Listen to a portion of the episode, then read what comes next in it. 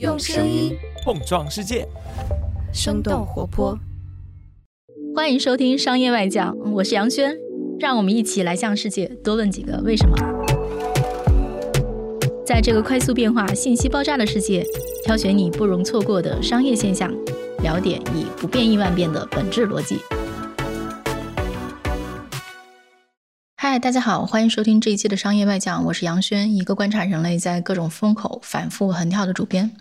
呃，又到了一年啊，大厂开始发各种旗舰机的时候，手机呢是全球最大的科技硬件产品，这个全球最大的市场呢，却从二零一八年就开始缓慢的下滑。这个其实本质原因并不是因为说大家不需要智能手机了，而是说手机的换机周期在不断的拉长。大家老挤的，就说：“哎呀，你看苹果、啊库克又在搞那个挤压高式的创新了。”就是这种挤兑呢，本质上就是在讲说这个换机欲望的问题。那这个问题该怎么解啊？我们能够看到说，这个市场上最重要的几家公司最近几年都在搞一件事儿，就是在卷黑科技、卷科技的这种决心啊，甚至在去年。整个手机产业全球出货量下滑百分之十一的时候，像小米这样的公司，他们还在勒紧裤腰带搞研发，它的研发投入是同比增长了百分之二十一的。大家应该是深刻的理解到了，说科技是推动手机产业发展的核心动力。但是呢，这个事儿好像又没有那么简单。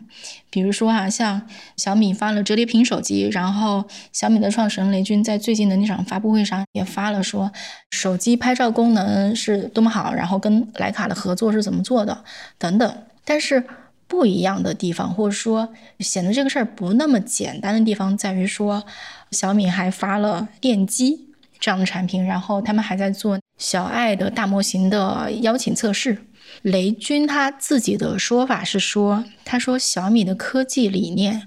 是选择对人类文明有长期价值的技术领域，长期持续进行投入。那这个表达就挺不寻常的。那这句话究竟是什么意思？那小米作为说业界的头部大厂，他的想法究竟是什么？我觉得他的想法应该是折射了业界非常重要的这个思想动态啊。那这个问题呢，我们这次有幸请到了曲恒来解答。屈恒是小米的初创团队成员，他在二零一零年小米刚创办的时候就加入了，曾经负责米 UI 的开发。上次我见他的时候呢，他还是小米生态链的负责人。那这次再见他，他的身份呢已经变成了小米集团的技术委主席。我们去年去看整个手机行业，其实挑战非常大，整个行业都是双位数的下滑，对吧？是。但是在这个情况下，小米我感觉决心还是挺大的。在研发费用上其实是上涨的，我们是看到那个财务数据，然后觉得说，这个小米说自己要做高端，然后要去做科技，感觉是认真的。这是从外界非常粗浅的这个数据去看，我不知道你们内部人体感是什么。初心，我个人来看，其实一直都没有变过。我加入小米比较早啊，小米多少年，我应该就多少年了。其实我们当时的初衷很简单，还是希望就说，当年的手机卖的很贵，不是所有人都用得起智能手机，所以我们当年提的口号是让每个人都能享受科技带来的乐趣。最早提的是乐趣啊，今天当然叫让全球每一个人享受科技带来美好生活。我们希望跟用户交朋友，能成为用户心目中最酷的公司。因为早年我们进入这个行业的时候，其实不缺乏科技，但是呢，缺乏的是把科技带给大众。我们来想，早年手机的成功，我们无非是一个是我们的模式的创新，是吧？早年的这个手机啊，无论是从设计啊到最终的销售，其实离消费者都很远，所以大家买不到自己想要的东西。另外呢，再加上一些互联网新的一些模式，从模式上是肯定有很大的创新。所以那个时候大家都觉得小米非常酷，大家也觉得我们的确小米把这个手机的价格也拉到了一个大家都能够接受起的一个程度，甚至有人说我们基本终结了山寨机的那个年代，觉得我们早年还是做到了我们当时心目中那个样子。为什么后来小米做爆品可能变少了，近几年变少了，包括手机今天同质化特别严重。原来其实手机上的功能比较少，或者说在比较早期，我很容易想到一些与众不同的点。但今天手机行业已经卷成这样，刚才你也提到了，因为经济形势啊各种原因，加上整个手机大盘也在下滑，其实大家已经卷得非常厉害了。你今天想靠一个特别小的产品的点去获胜，已经变得几乎不可能了。所以大家就会觉得，如果你不能够持续又做出让大家惊艳的产品，大家会觉得你变得不酷了。后来呢，我们就发现，其实这个事情要持续做，你一定是要在研发的这个角度有巨大的投入，因为到后面很多产品的很多的大的创新的点，一定都是一些技术的进步带来的。所以我们就开始布局一些我们叫对人类长期有价值以及我们需要长期投入的一些赛道。我们投这些赛道的目的是希望它今后能转化成某一个具体的技术在某个产品上落地的时候，我们重新能让用户觉得我们很酷，我们是一个很酷的公司，我们在做很酷的产品，以及我们真正的把这些科技带给大家。那曲恒，你其实是小米的创业元老，嗯，雷总对你也很信任。他是不是对你有一些人盯人的叮嘱？呃，还是有那么一些的吧，因为咱们很熟啊。你知道我之前也是负责这个生态链业务的。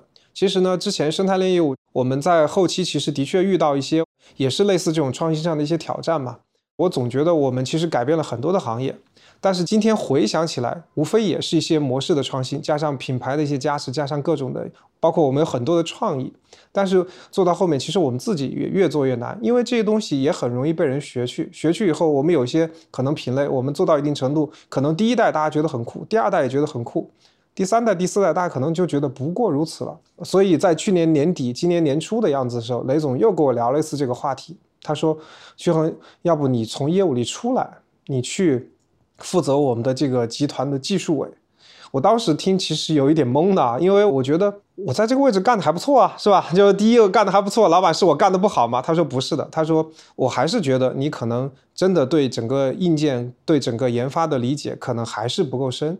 技术委一定程度是负责全集团的这个技术的体系和规划的，好，我希望你通过把这个技术委做好，来重新的去理解一下什么是研发。什么是我们的技术的投入？他是觉得按照现在的这个模式做下去，可能我们会在一个地方卡住很久，我们会遇到瓶颈。而这些东西呢，如果不是从为一个从嗯你的负责人的角度能有一些认知上的提升的话，他认为可能也就这样了。这个瓶颈和卡住的地方在哪儿？就是如果我们永远只是靠模式的创新，只是靠产品的小的创意，他认为可能你在各个行业里。如果这个行业不卷，你很容易就到第一。你比如说净化器，我们小米第一个开始干的是吧？今天干成这样，大家都卷不动我们了。它基本不太卷了。像这些领域，我们是绝对的第一。但是呢，当你深耕到一些更复杂的行业，它可能对整个研发的要求啊，对销售的体系的要求啊，对整个产品能力啊、供应链啊方方面面的要求足够高、足够卷的行业的时候，他认为我们是不太可能能够获胜的。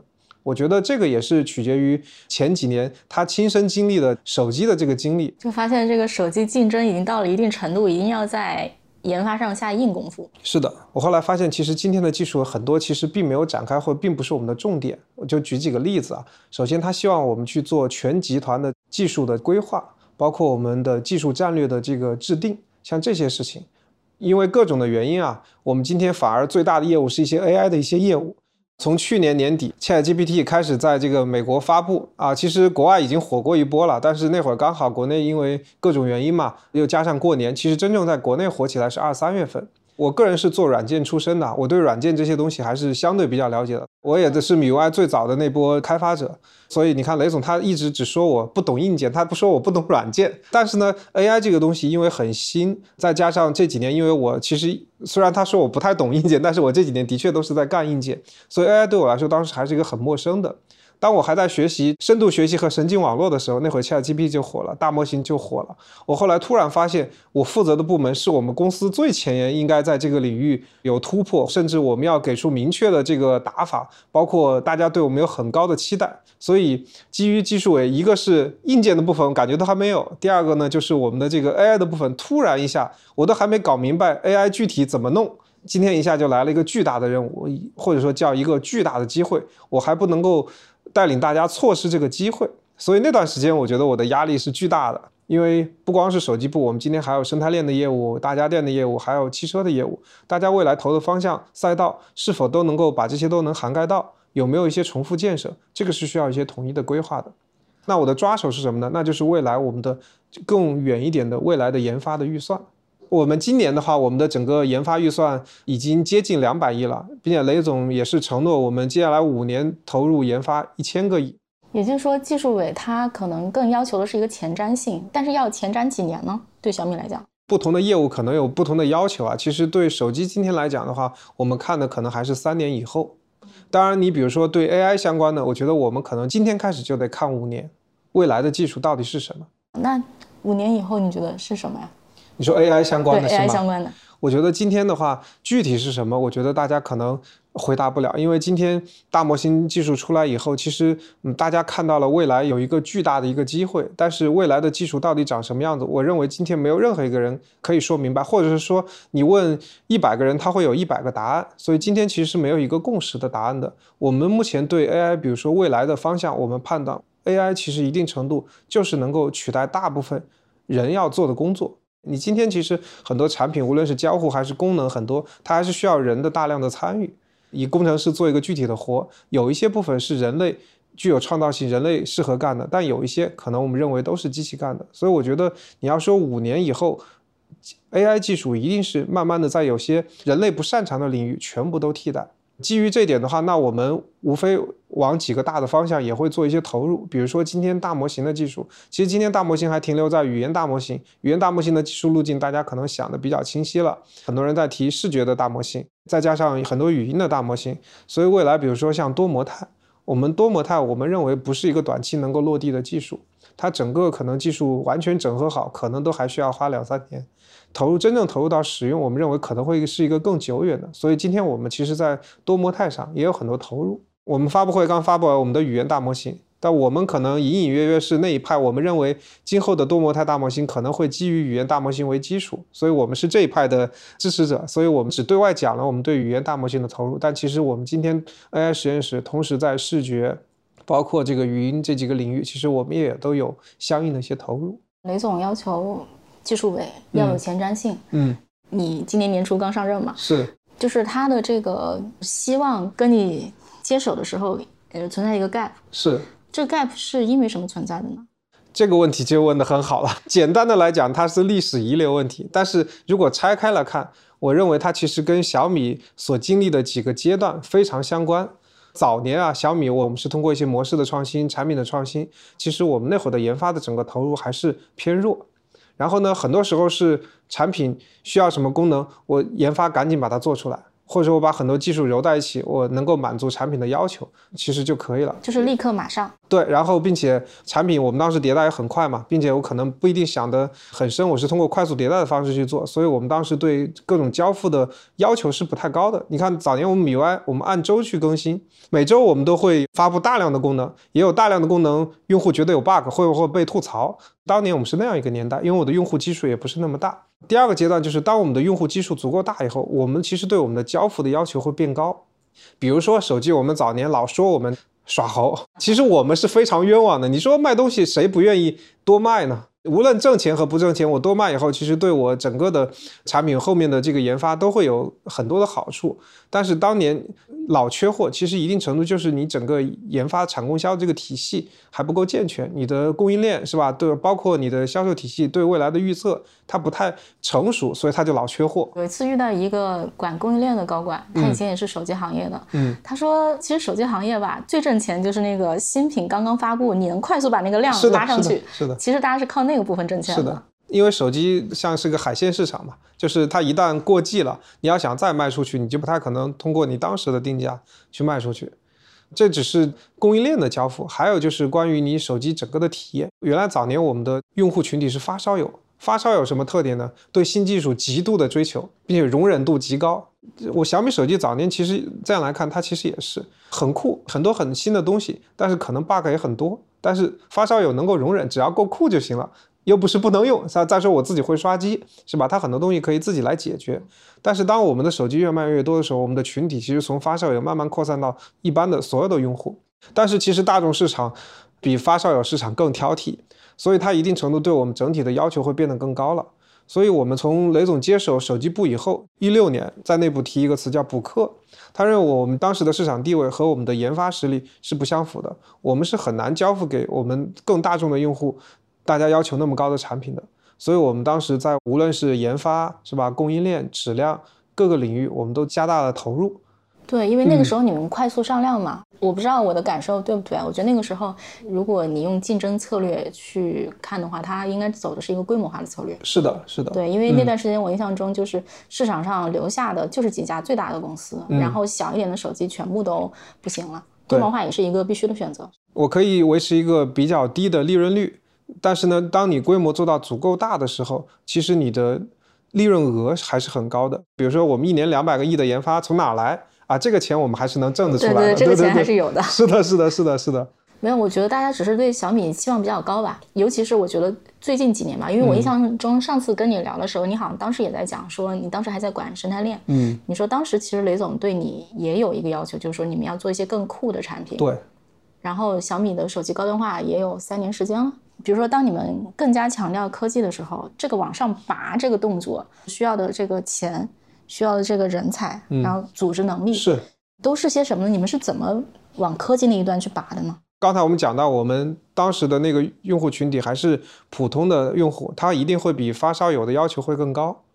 但是你到了高端用户，既有发烧友的一些属性，他都又懂，然后他又有一些大众用户的一些挑剔，所以这波用户是最难被满足的，并且不是说你这个东西做得好，他们就会愿意买，你一定要做出一些与众不同的一些亮点，他们才会最终的去买。所以，当我们的群体转向高端用户的时候，我们要高端化的时候，其实它其实对我们的整个的研发的体系要求就会更高了。高端化其实我们也走了三年，比如说以手机为例，我们说不服跑个分是吧？我的分很高，包括我们前几年做也是做影像，我们也呃试图去做高端影像，我们去 D 叉 O 去打个榜。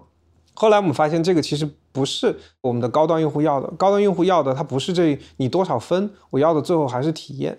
我们这个转变的这个拔高的这个过程呢，首先就是你的认知要正确，就是高端用户到底需要什么，需要的这些东西，你还如何把它再量化，量化完了再如何融合到你的研发体系里去，包括我们在把它拆解成一个一个具体的任务后，你会发现在各个研发领域我们的投入要比原来大很多，因为高端用户他已经不满足于你现有的一些功能了。说实话，我们每年都出新的手机，这些东西已经不足以让他兴奋了，你一定得憋大招。这个憋大招就是需要你对未来的这个科技有一定的判断，然后呢，你还要长期的投入。为什么叫大招？它不是每年都能憋出来的，那个叫大招，一定是我们在一个领域里投入了很长一段时间，就是我们要预言的更久，然后我们要投入的更大。这样，当我们再拿出我们的这个成绩的时候，大家会觉得惊艳。还有，就高端的用户他不太用一些，就是如果大家都有的功能，他可能不太兴奋。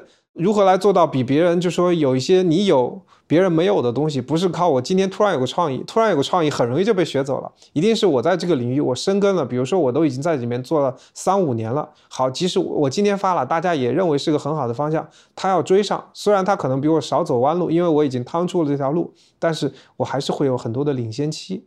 当雷总对你提出说你们要做一些更酷的产品的时候，这个部分你有一些方法论，你会觉得说能够移植到说你管嗯技术委的这个工作上吗？我管的是整个研发体系，但我觉得呢，更多是给研发体系带来一些用户的一些视角，因为做技术规划最怕的就是说它跟实际的业务脱节。我只是觉得技术很酷，比如说我今天假设我们要去做这个 AI 做大模型，现在最酷的什么？就是比参数嘛。那我很容易陷入，我就跟大家去卷参数。我要做千亿不够，我要做万亿，我甚至要做是吧？多模态万亿，我一堆的词我都会蹦出来。但是回过头来想，用户想要什么，或者说你研究的这个技术，你最后是带来什么方面的体验，让大家会觉得你的产品更好用了？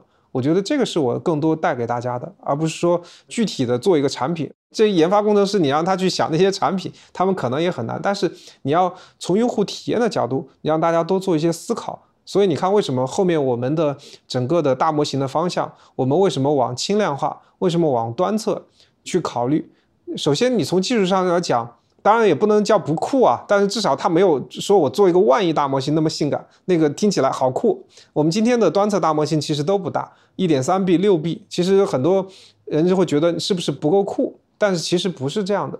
我要解决的很多问题，首先你必须要在端侧去解，比如因为涉及到用户的隐私，因为今天的大模型就说你给他的信息越多，他给你的回馈越好嘛。但是很多信息是我隐私的，比如说我今天要把我的所有的短信、聊天记录，如果真的上传到云端，让大模型去，哇，那完了。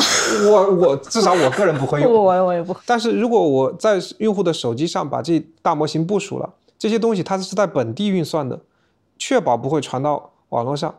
我昨天晚上还在改论文，我的论文导师对我的要求是说，你的语言风格过于随意，请改得学术化一点。然后呢，我本来的设想是说我用 ChatGPT，哎，帮我改一遍。但后来想了想，我要是用 ChatGPT 帮我改，会不会最后查重通不过？他会不会把我的论文那个搞上去，然后变成一个公开的？对对对对对，会有这样的一些顾虑吧。比如说，你有的时候让他帮你去整理一个会议纪要，那像这种东西，如果真的是一个。绝密率很高的一个会，你真的敢把这个会议纪要让他去做生成吗？我觉得至少我是不敢的。所以就出于用户的这个需求去出发，我们反过来在想，我们需要什么样的技术？我认为可能这个就是纯技术，大家追求的不太一样。我来了以后，还是一定程度改变了我们今天各种技术大拿的很多一些想法的。当年大家可能还是去打榜、追求大参数，或者说我要去发什么论文。到今天的我们想，哎，这个技术可能在哪个地方落地，哎，让大家会觉得更好用了，或者说原来可能做不到的，我今天做到了。我觉得这个观念的改变，会引导我们的这个技术去做的这个方向，反而会越来越清晰。嗯，站在二零二三年，假如说小米要在这个技术上。有一些，比如说前瞻性，最后过了几年能有一些绝活。那你觉得在二零二三年应该下注的是哪些地方呢？目前我们看到的几个大的方向啊，我觉得除了那个保密的不能说的那个方向以外，汽车其实大家已经看到了，是吧？因为大家对我们的期待已经很高，那个我们已经有巨大的投入了。我个人觉得，像在今天这个 AI 领域，其实不仅仅是大模型，就是说 AI 技术虽然有分好几代。我最近也学了很多，我也经常给别人去做科普啊。就是它不是说一定要用到最新的技术的，好多代的 AI 技术最合适的可能才是最适合的。二三年，我们今天看到了一些成果，比如说我们今天发布会发布的我们的这个端侧大模型，因为我们其实进入大模型领域并不算早，我们是四月份才宣布我们要组建团队才做的，但其实我们今天就能看到一些成果。其实反过来想，就是因为我们从一六年开始就成立了我们的 AI 团队，其实 AI 这个方向一直是我们坚定不移在投入的。我们今天整个 AI 的。我们算法工程师，我们都已经超集团超过三千人，所以有了这样的这个基础，有了这个长期的这样的一个投入，我们今天才能快速的跟上。哇，你们居然有三千个算法工程师？对，我跟你讲，他为什么会那么多？我们公司的几大业务今天对算法的要求都极高。镜头，镜头，对，高端影像，它里面有大量的算法，包括我们各种什么魔法幻天，什么给你美个颜，类似这种，其实有大量的算法。第二就是自动驾驶。毋庸置疑，自动驾驶今天大家都在里面有巨额的投入。还有一块就是我们今天的这个语音助手小爱，虽然有一些批评的声音啊，但是那是之前的一些技术造成的。但是呢，它整个从技术站来讲，它的技术站是非常的复杂，因为它要在保持那么低的功耗的情况下，能够随时被你唤醒。唤醒以后，它还要理解你的语音的这个识别，你意图的理解。意图分发以后，到具体的这个能力的实现，到最终 TTS 转化成语音，最后给你交互，这整个的链路其实对整个 AI 的要求是极其的高的。这三块的大的业务，它就足够撑起我们今天需要一个极大的团队。因为我印象中，你上次其实也讲过，你们对智能家居或者说这个生态链的一些设想。嗯。嗯，我在学习了一些 AI 的这个技术知识之后，觉得哎，其实是可以实现的。比如你们觉得说，让这个 AI 更好的理解人的居家生活需求，怎么能够让智能设备变成真正的智能？对，你是怎么具体设想？我们原来的战略叫手机成 AIoT 嘛，AIoT 这个词其实是我们发明的，它最早其实就是 AI 加 IoT 两个部分。像我之前是负责的业务是主要就是 IoT，其实今天主要在做 AI。所以，我对这个里面的想法还是有多一些啊。我们认为，我们当年为什么能成呢？其实当年我们主要解决了一个痛点，就是遥控器。我们把遥控器成功的从一个个的实体挪到了手机上。包括后来，因为我们小爱发布以后，我们不光挪到了手机上，还挪到了音箱上，挪到了电视上，所有能够有语音输入的设备上，我们都可以做了。对，小爱在我们家主要担任这个功能。是的，是的。去年有一个不是很好的事件，就是去年我们的米家服务宕机过一次，然后我们当时微博上了三个热搜，就是大家都在各种的骂。当时我老婆都给我打了个电话，她说：“你们那个 app 怎么不能用了？我们家的空调开不了了，是个夏天。”我说：“你用遥控器啊？我们家遥控器早就不知道到哪去了。”连我老婆都打电话来过来骂我，它不是一个很好的事件，但一定程度其实我们已经改变了大家的使用习惯。但是我个人认为，这个不是我们真正追求的智能。虽然它全部都挪到了手机上，还是需要人去参与。就前面我也提到了，我认为未来 AI 的方向就是能让机器做的，就不会让人做。这为什么让我参与呢？我每天都这个点回来开这个空调，我感觉到热的时候，我就会设到这个温度。但我觉得未来我们的 IoT 的方向，那才是真正的 AIoT，AI 加 IoT 的一个结合。设想你今后未来你买了小米的很多设备，可能前几天你还是会这样用，你用手机操作，用语音助手操作。但可能突然有一天，你发现你回来以后，你什么都不用干，它给你全部都设置好了。之前要做到这些很多东西，其实一定程度是有难度的，无论是之前的设备的一些算力啊，包括之前一些技术的限制。但是其实今天不仅限于大模型技术，还包括其他的一些 AI 技术，我认为这个我们今天已经能够做到了。包括硬件也在发展，端侧的很多 IoT 设备的算力也会逐渐的增强，加上我们其实也大量的在普及小爱音箱，包括我们的电视这些算力都非常的强的设备进入家庭，我们其实完全可以未来把这些所有的这些学习的功能全部放到本地。今天我们是可以在云端做，但是我们不会这样做。你想想，这样太可怕了。如果小米知道我的所有的是吧，你肯定是不敢用的。对，是。基于用户隐私的这个保护，我们也不会去在云端去学习用户的这个各种的行为。那未来我们会在本地的去学习用户的行为，然后帮他把一个一个都设置好。我经常跟团队讲的一句话就是：什么才是真正的智能家居？你们父母能用上的才是智能家居。原来我们都是基于模板式的，比如说我开灯，开灯，比如说我就预设了五种说法，什么把灯打开、开灯或开什么什么灯，它是有通过模板的。但是今天。父母不一定会按照你那个模板去讲，很有可能他说了半天没有反应，他就下次就不会再用了。你看我这么理解对不对我作为一个文科生，我觉得今天这个大语言模型吧，或者说这个加上语音语义的理解，我觉得它已经能把人类的自然语言拆解到非常明确，就说这究竟是个什么指令了。是的。与此同时，我是觉得说，其实你说咱们这点用户习惯。我觉得很多事情如果放在 AI 这儿算，它其实是个概率问题。但是如果你每天都是同一套行动轨迹，我觉得算这个概率应该是非常简单的一个事儿。是非常简单，但是它存在一些基础架构的一些问题，比如我刚才提到的一个算力的问题。之前的 IoT 的设备它算力是非常弱的，你要在内侧做边缘计算是非常的难的，是吧？但我又不能够把它上传到云端，上到云端反正我自己不会用。所以今天无论是这个硬件和包括我们的这个呃软件，包括我们刚才提到的这个 AI 的技术，其实到了一个阶段，我觉得在今天其实才有落地的可能性。就说到时候可能再加上说怎么能够在本地比较小的算力，然后把这个也能实现，它可能就再往后。是个工程问题了，是的，是个就慢慢变成一个工程问题了。当然，这也是因为 OpenAI 它把这条路趟通了。它没有趟通之前，谁会砸个几亿美金去训练一个模型呢？它已经有一个灯塔在那，大家无非就是看过去如何最省油嘛，是吧？就是工程上如何的优化，让它的这个运行效率更高，成本更低，能够跑在更多的设备上。我觉得这个是这样的一个趋势吧。对，哎，我还记得那个黑镜那个呃连续剧里边中间有一集，嗯，就大概就是说说会训练一个。你的这个人的微缩版，然后放在你们家的智能家居设备里，然后他替你控制一切。是是是是是，就是数字人嘛，这你的数字 copy。那实现这个，因为你看你们最近发了这个小爱的大模型的对公测公测，嗯，那其实距离这个大语言模型火爆也就半年时间吧。是这个事儿，你们是怎么实现的？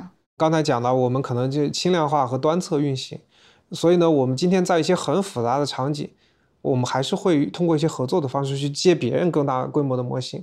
要把这个解释清楚，我觉得得稍微讲一讲小爱的原理啊。小爱的原理，我刚才提到，就说首先你说一句话，他要先理解你的意思。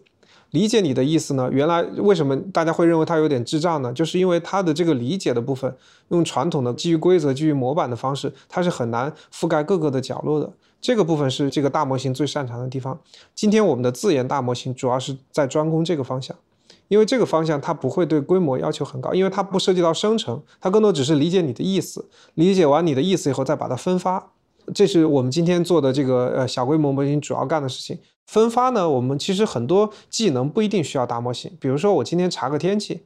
你看，今天 OpenAI 它来做 ChatGPT，它查个天气，它也不会用大模型，它是会调一个插件 plugin 来帮你做这个功能。我们今天其实也是类似的，比如说一些特别具体的任务，要去查个天气，查个交通路况，查个限行，其实我原来的那种实现方式已经很好了，我就直接分发给他就好了。但是涉及到比如说今天这个比较火的 ChatGPT 这种应用，要聊天哦，要生成，对，要生成要聊天，哎，我们今天采用的方式，我们去跟别人合作。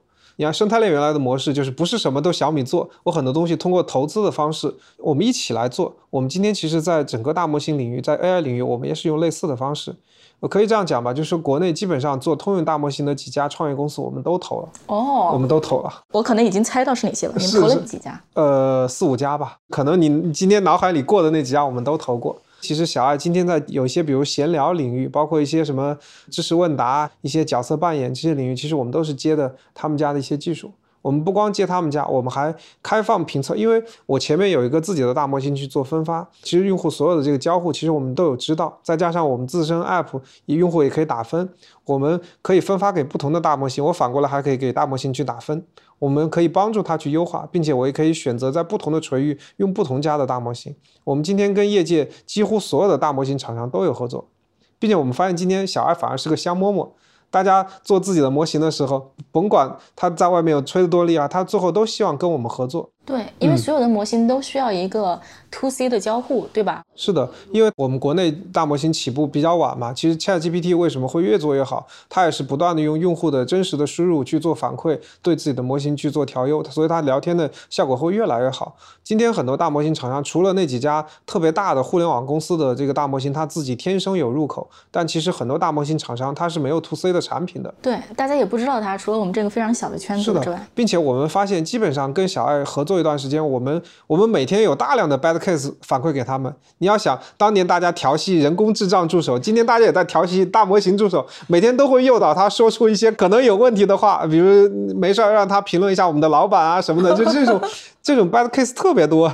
我们通过一些梳理嘛，一些技术的手段，会把每天一些我们认为可能回答的不太好的，我们都会反馈给那些大模型厂商，他们反过来去优化，其实对他们的提升也巨大。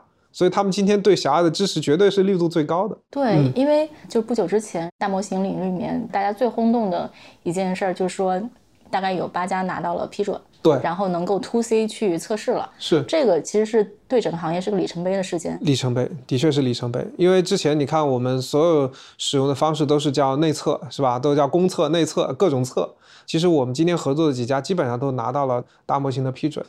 啊，我们自己的大模型其实不涉及到生成，理论上是不太需要的。我们无非是等待我们这个小爱上线的这样一个允许，它其实那个门槛会比那个要低很多，比大模型本身的这个基座提供商的一个要求要低很多。对，因为这个技术往前发展，你只有说真实的人类大量参与之后，它才有可能往前滚。是的。今天我实际使用小爱来看的话，我个人觉得，其实今天国内的这些主流的这个通用大模型的厂商，其实跟 GPT 三点五的水平已经非常非常的接近了。哦，就一定可用度已经非常高了，我我也建议你可以用一下。好的，试一试。比如说今天啊，可能你们会觉得说，我们先放在端侧，先做一些就是这种可能更偏智能家居的应用。你对 AI 技术继续往后发展，你是怎么看的？这个事儿跟小米的业务会有什么其他结合吗？其实它现在 AI 技术已经跟我们的最大的两块业务已经结合的非常紧了，无论是手机还是汽车。我还想提一个业务，就是我们的机器人。因为 AI 的话，你今天小爱无论怎么做，它还是停留在一个精神交流或者叫这个语音交流的这样一个阶段。或者你让小爱帮你开个灯、关个灯，实现方式很有限，它能够干的事。是的，那比如说我是一个传统的设备呢，是吧？我让它做一个很复杂的任务，甚至它操作那些设备还不联网呢。我们可以想象一下，给小爱装了一个身体，装了一个机械臂，装了一个手臂，装了一个腿，它其实能做的事情就会多，非常非常的多。这是现在业界讨论的非常热，大家有很多畅想的一个话题，就是说把 AI 装进一个机械身体。是的，当然你们非常早就发了机械狗。我这就有一条狗。对，今天无论是我们这个叫铁蛋二代，还包括我们的那个铁大人形机器人，大家今天看到的很多成果，其实我们布局也很久了，它也是我们一个长期在技术领域投入的一个成果吧。我其实我们做机器人都已经三年多了。早年的话，我们那些机器人的体验其实是远不如今天的体验。我很早的时候看他们给我演示滑滑板的时候，我当时我也是很震惊的，因为我们第一代机器狗，你别说滑滑板了，就是完全站立都会有困难。你看我们第一代机器狗，它就会没事在那跺脚。它为什么要跺脚呢？是因为它要维持这个平衡有难度，它只能通过动态不断的调整来实现我站得很稳。但你看今天呢，我不光我可以站在这就可以一直站，甚至我还可以滑滑板。它一定程度也是因为在算法，还有包括各种的硬件的角度，包括电机，我们有了很多的一些投入。它今天的精度能做到那么高，并且它今天的算法能够调度的过来，所以这个也是一个小的成果吧。你们几年前是怎么会想到要做机器狗的？当时雷总是觉得未来机器人一定是一个方向，他希望我们能够在机器人领域开始做一些投入。我们也调研了一圈，我们会发现做机器人的蛮多的。但是几乎没有一家是在做家用机器人这个方向，大家更多还是偏工业机器人或商业机器人。它有两个流派，你想工业机器人就以机械臂为主，它不太需要移动，它就是这个工站，它能够把这个工站的活干完，所以以机械臂为主。另外呢，商用机器人经常在什么商场、酒店里。对，因为扫地机的兴起嘛，大家对那种圆盘式的那种移动形态，其实大家已经都研究的比较透了。它无论是移动和导航啊，其实大家基于那个平台做了很多商用机器人。今天大家已经不奇怪了，今天你去个酒店，你点个外卖都是机器人给你送上来。特别是前几年，因为人和人接触还不是那么方便的时候，这个就变得特别的实用。但是我们发现这两种形态其实它都很难去做家用。家里不能够装一堆的机械臂，我又不是工厂，我装一堆机械臂，我们先不说成本，那个也够吓人的。我们自己也做扫地机，圆盘式的那种移动装置，它还是受很多限制。你比如说家里。我们不说有些大户型它有楼梯的吧，我们就说一些，比如说有一些台阶的圆盘式的那种滚轮式的，你要过各种的障碍是会有难度的。包括你家用需求，它不光是在室内，它有人还希望带出去，所以我们就基于这个行动的这个部件，我们也做了一圈的调研。我们后来选择，我们觉得四足是今天第一相对比较成熟的形态，越障能力一定程度能够满足家用。当然，我们同时也认为腿越少越好，所以我们同时也在布局了我们的那个人形，就是双足的那个模式。虽然呢，我们是先发布的四足，但是是因为四足的更成熟，我们先看到成果。但是你说。这两个平台其实我们早年都是一块儿在投入的哦，就是说你们先解决这个移动的问题，但是最后肯定会加上手的，因为你但凡要做个家用机器人，你必须得有手干活啊。是的，是的，不能靠腿干的。是的，所以我们最早做四足，其实我们当时还有一个内部的测试版，是我们有一个四足的狗上面再加了一个机械臂。我们后来觉得不是特别优雅，然后并且它有各种的一些问题，再加上那会儿我们的双足机器人平台，我们也逐渐的稳定了，所以我们未来可能在这个人形机器人这个领域也会有一些更大的投入。路径是一步一步摸索出来的，这就是我说的为什么要长期投入。就我们当时要做机器人的时候，并没有一个特别明确的方向，它因为技术也不太成熟。我们通过一代一代的摸索，我们逐渐找到了它的方向。包括我们也解决了很多技术问题。包括这次大家很奇怪，为什么小米莫名其妙发了一个电机？它也是因为我们在做这个机器控制、机器人的控制的时候，电机大家对它的精度、响应时间要求极高。我们先不说雷总在那个发布会上说说他们很贵。它不光贵，它有的时候它达不到我们要的一些要求。但是你把这些需求提给他的时候，他们其实一定程度在研发各种的投入啊，其实没有我们大，它很难去支撑我们。所以我们是被迫下场，我们干了自己的这个电机。这电机我能不能理解？其实是这个机器人发展一个特别重要的事儿。我觉得大家现在对机器人的抱怨，可能第一个是说精度不够，对，运动精度不够。另一个就比如说你如果想让机器人干一些更复杂的事儿，可能涉及到更细部的控制。比如说，你你要做一个机器带手指的这个东西很难。是手指的话，为什么更难？是因为它的那个电机需要更小型化。在小型化的时候，其实你手指，你别看手指，其实手指的力是很大的。你要体积更小的时候，你的扭矩还要维持一定程度的扭矩，它其实对整个电机的要求会更高。也就是说，这个技术是机器人未来发展的核心关键，是一个非常核心的一个关键的一个部件。另外一个很重要的方向就是这个关于机器人的控制，在发布会上讲了，我们用强化学习的方法，我们模拟了三万只狗在那个鸡群里跑，不断的社交，不断。我看过那个演示特别逗，然后这些数据它经过各种的优化，它慢慢就能筛选出一些很好的一些动作。因为我印象中今年就大家有一阵儿讨论机器人，因为大家都在畅想 AI 和机器人的结合，然后讨论的特别的热烈。但是我觉得到了现在，可能大家有点冷静下来了。就说这个东西真要变成现实变成说人类真的可以用，然后人类的助手似乎还没有那么简单。你们对这事儿有预估吗？这会不会是一个长期的这个研发投入？对我们觉得它的确离真正走进家庭还有很长的路要走，但是我们是坚信这一定是未来的方向。它不像我们今天其他几个领域的投入，今天看到成果是我们已经投了五六年了，是吧？所以我们觉得这个的确还有很长的路要走。哦。等这个机器人造成了，小米生态链在人类家庭里面就完成了最后一个闭环。是的，是的，我们把我们的所谓的语音助手，就是你跟机器的精神交流，把变成了一个物理的一个交流，它能做的事情一定会更多。等这个做成的时候，就很像科幻电影那一天了。是的，我觉得这几年的 AI 技术的发展，包括整个芯片技术的发展、算力的提升，让大家看到了可能性。特别是这次 ChatGPT 发布以后，你看很多人都很激动。我个人是偏乐观的，我觉得至少在我们有生之年吧，我觉得我们一定能看到通用人工智能的诞生。最后，小米的各种设备是能够连在一起的，从手机到车，到家庭设备，到这个机器狗，可能未来机器人，它是能串起来的。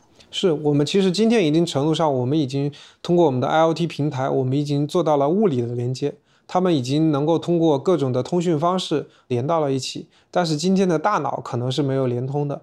我觉得未来的话，我们可能通过无论是大模型还是其他的一些 AI 技术，让他们成为一个整体，他们的大脑也可能成为一个整体，并且小米做这个事情还是有一些优势的。你比如说那个算力的部分，我是可以分散的。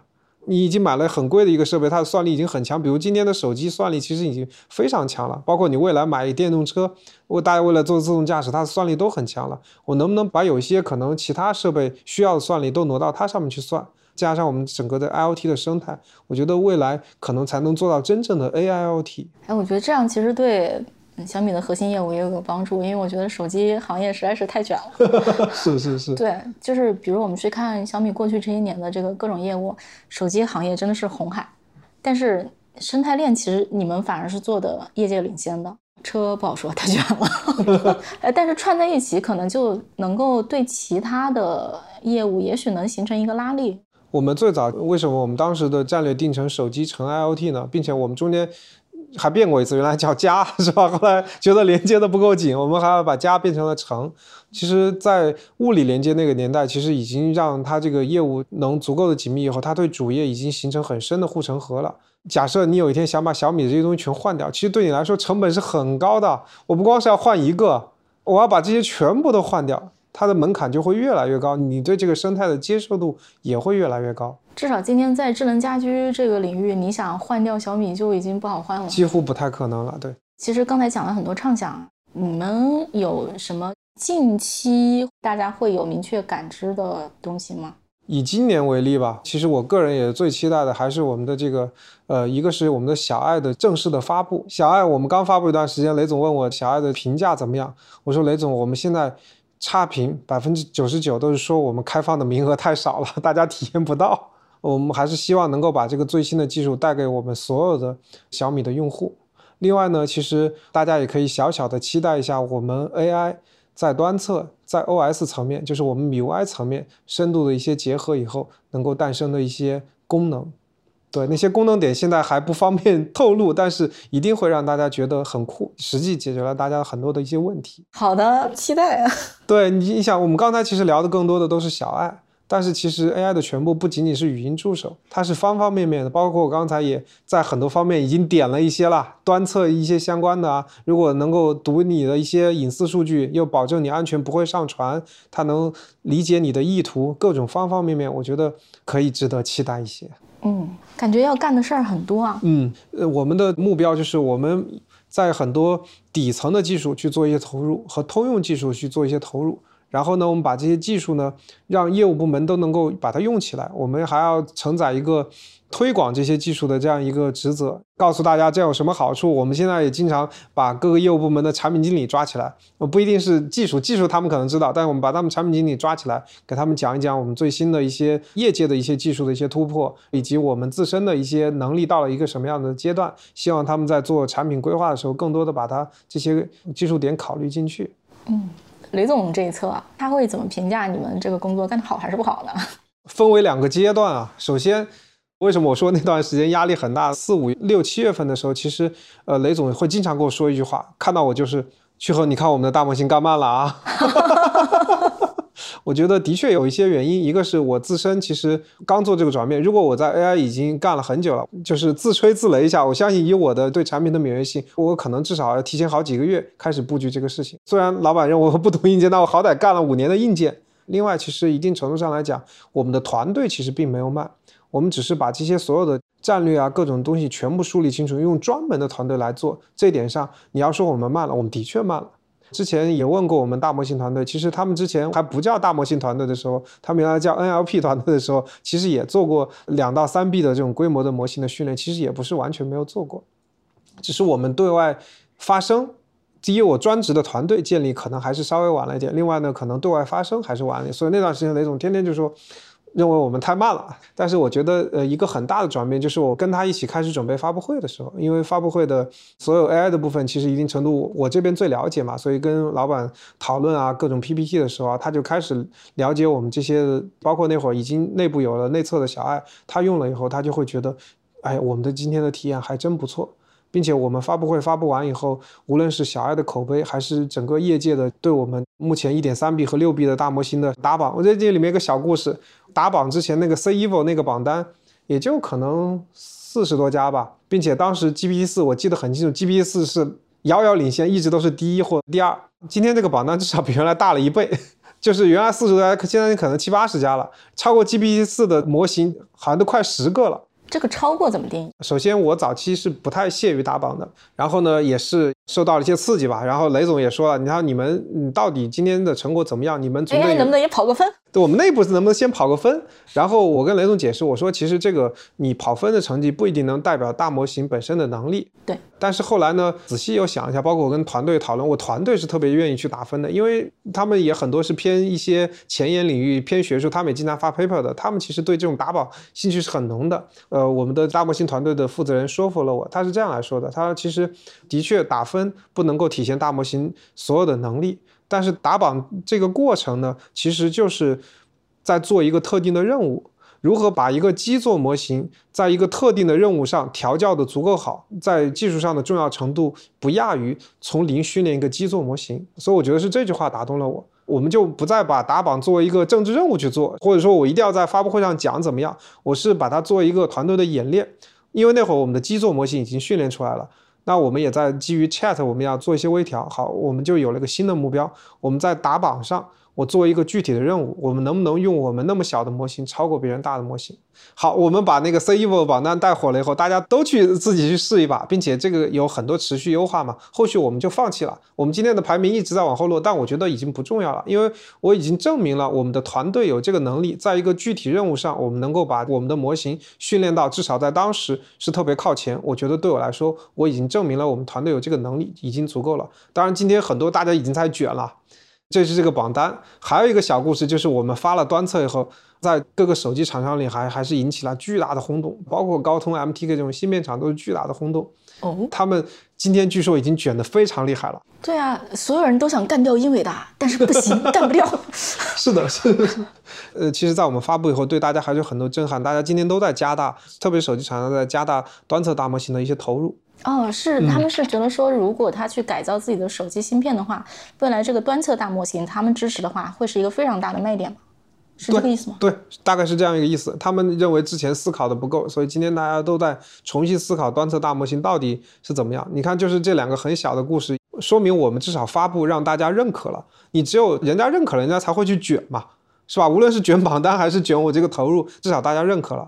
然后第二个呢，就是关于这个小爱的发布，我刚才讲了，我说百分之九十九的差评都是说你放开的太慢了，当然这一各种原因啊，一个是合规的监管的各种的原因，还有就是我们工程上还在持续的优化。今天大模型的成本还是比原来的那个高了非常多，所以我们还是希望把这个技术能带给更多的人，我还是要做一些工程的优化。哎，我问一点很 基础的问题啊，就你们这个端侧大模型，或者说你们这个非常快的几个月做出来的这个大模型，你刚才也提到了说你们引入了几个合作伙伴，是是你们在上面是叠啊，是分开的，是分开的。我就说的是两个事情，一个是自研大模型，一个是接入大模型。接入大模型主要是以小爱为主，跟我们那几家合作伙伴一起调的。但是我说的自研的这个部分，我们是从零开始做的。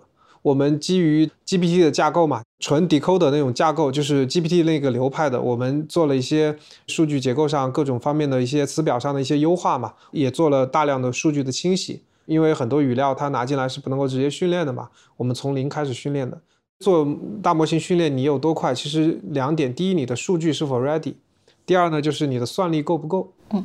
因为我们今天选的不是超大规模，你要说我那么几个月干出一个千亿规模大模型，这个也不符合客观现实。但是我们今天做的这个模型规模相对比较小，再加上小米之前我们也不是完全没有干过，我们也也有一些工程的经验。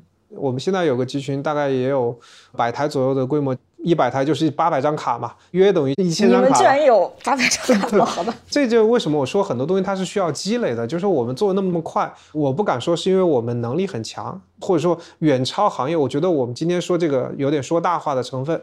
但是呢，我们第一从算法的角度，我们之前的 NLP 团队，因为我们当时做大量的这个小爱的各种我们叫垂域各种的能力建设，我们整个 NLP 领域我们其实不弱。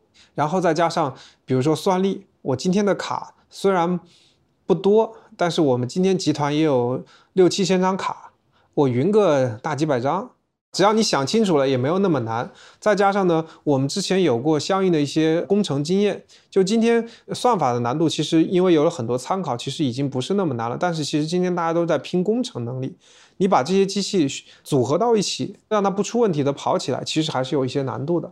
但是我们之前无论是我们的运维的经验，加上我们之前的各种大集群的一些经验，其实都能够为这个所复用。再加上我们的规模也没有那么大，在早期我们还是讨论清楚了我们到底要什么。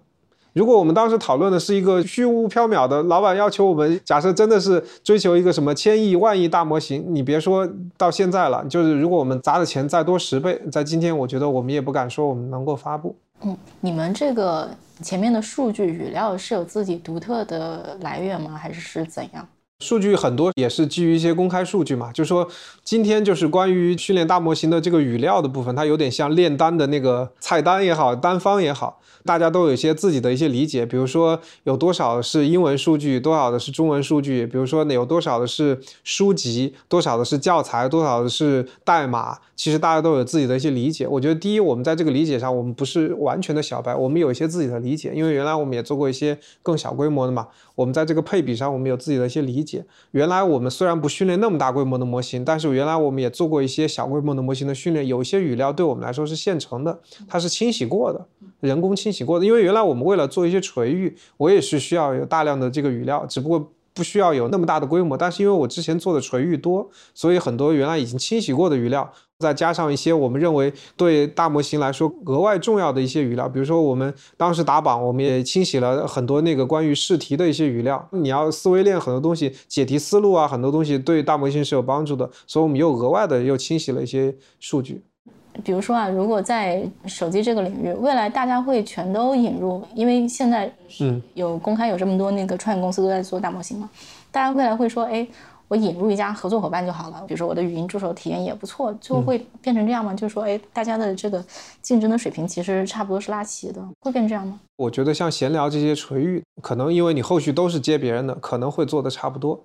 但是呢，我觉得有一些领域，你的投入不同，你对大模型的本身的理解也不同，你在各种的优化的程度其实也会不一样。比如说，小爱最前端就是关于用户到底想要什么这个意图理解模块，如果你这块你没有自己的能力干，并且你的准确度做的不够高，分给那个呃闲聊的可能就分错了。他可能不应该分到闲聊，他掉了闲聊，或者是有些应该到闲聊，他没有到闲聊，所以我整体我的体验还是会比别人要好。哦，就是干过跟没干过，还是最后会有些对，并且如果你完全都是依靠别人的，你的成本是控制不下来的，你所有东西都依靠一个最大的模型去兜底。那你的成本永远就是在用最大的模型，理解用户的意图更精准。虽然我不做那么大规模的模型，但是在一定程度之下的那些应用，我都可以用自己的模型去 cover。这样的话，我的这个整体的成本其实也会比别人要好很多。哦，对，这个成本问题很重要。如果解决不了这个问题，我觉得是没有办法让所有人都用上大模型的。嗯，今天大模型还是很贵的，并且再加上卡又很紧张，你到后面都不是钱的事儿，不是你有钱就行。你今天有钱也买卡没那么容易。确实是。你要不是当时我们也做了一些内部的一些调配，我们也不太可能那么快能开始我们的训练。无论是从公司的这个经营层，包括雷总这个层面，大家其实也都意识到这个对我们的重要性，所以我们在投入上也没有少。就是说，这个态度还是挺坚决的。对，很坚决的。包括我当时要求这个预算的时候，雷总说，反正只要是训练需要的钱，我们肯定是单独再批，单独给你，你不用为这个担心。但是人的话，你得想办法。人不能从集团其他地方调吗？呃，也掉了一些。因为原来很多各种垂域，我们都是用传统的 NLP 的一些技术去做的嘛。其实大模型技术的兴起，你看很有意思，在创业的大部分都是 NLP 流派的。有好多是清华的，因为清华 NLP 很强，所以大部分是这个 NLP 流派。好多创业公司都是清华出来的。对，好多清华出来的，然后极少数也是图形方向、CV 方向的，但是还是 NLP 为主。我们集团，因为我刚才讲的，我们 NLP 领域其实投入之前也非常大。其实今天看到了这个趋势，它一定会被新技术去取代，所以我从它里面去抽人，其实一定程度上来讲是 OK 的，并且未来我的这个大模型做好了以后，今天的很多业务它能被支持的更好。我现在也做了很多的一些调整，比如说以 AI 实验室为例，之前一些传统 AI 技术，我认为能够被大模型替代的，我今天都把它很多资源往大模型去挪了。哎，什么传统的 AI 技术是能被？比如说原 NLP 很多团队其实可以直接转的，还有就是知识图谱。哦，对对对，不用干了，不用干了。知识图谱是最早被干掉的。知识图谱我们基本上已经全部转到大模型相关的团队了。然后我还调了很多之前的我们一些做基建的工程团队，因为大模型今天训练其实跟我们之前训练不太一样。今天动不动就大几十台、上百台机器，并且对网络对各种的要求更高。我们内部有个叫 Cloud ML 的，就是专门是做这个机器学习云团队，全部都调过来在支持大模型团队。刚才我们聊到一个话题，我给平台部门今天带来了什么？我觉得一个就是关于用户的角度。我们很多想需求要从用户的角度去思考，嗯，尤其我觉得用户视角以及知道怎么在业务里落地是特别重要的。因为我觉得今天大语言模型这个领域，大家稍微有一点降温，以及大家有一个困惑，就是说这个东西是不是真的那么有用？呃，这是大家的第一个困惑。第二个困惑是说，你最后能够用到哪儿？真的能够火起来的场景，大家能用起来的场景在哪？我觉得这是整个行业现在的一个困惑。是的，是的。为什么我们启动很快？你要这样来讲，我觉得我们启动很快，还有一个原因是我们最早就想明白了，那个意图分发我们一定要自己干啊，这想得很明白。所以这是我们最早想明白的，这是我落地的第一个点。前段时间我跟团队内部呃讲的时候，我说今天我们已经在这个意图分发上落地了，其实已经值回票价了。就是我今天所有的投入，如果只在这一个点上去落地，我已经值回票价了。因为这个意图分发的技术提升，马上就能够应用在小米各种硬件产品里，尤其是 IoT 产品里。是的，它会让整体的效果会变得更好。另外，从成本考虑的话，它比我直接怼给最大规模的模型，它节省下来的成本也值回票价。就是你会觉得说，小米说自己是一家科技公司。我们无论从财务数据上看，还是说从小米对外的说法上看，觉得都在发生这样的变化。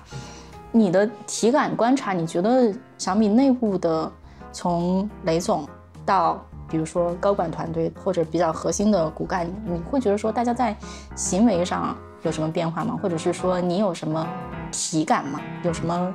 能观察到的实际的这种故事和细节，我觉得从管理层的体感上来讲，我觉得最大的区别就是大家对整个研发体系的关注变多了。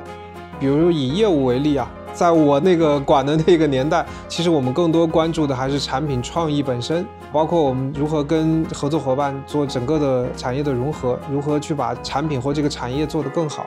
他们最近也刚刚做了重组。重组的大的思路就是我们如何加强我们的这个研发的体系。他们也做了分类的分级，有一些领域他们认为可能仅靠合作伙伴很难做到极致的一些领域，或者说有可能小米能够赋能更多的领域，他们也加大了投入。OK，给所有人的想法都变了。嗯，是的，是的，不光是雷总想明白了以后，高管层面，包括我觉得今天所有业务的管理层，可能未来对所有的员工来讲，可能大家都会意识到。研发的重要性。小米是一家科技公司。是的，小米是一个科技公司。好的，这期节目就聊到这儿。希望呢，就是小米关于科技的思考，对于你理解这家公司、这个产业都有所启发。关于这期节目，大家有什么想法呢？都可以在各大平台给我们留言。如果你喜欢本期节目，也欢迎你点赞、关注、转发、赞赏。也欢迎大家关注我们的公众号“生动活泼”，声是声音的声。感谢大家的收听，我们下期节目再见。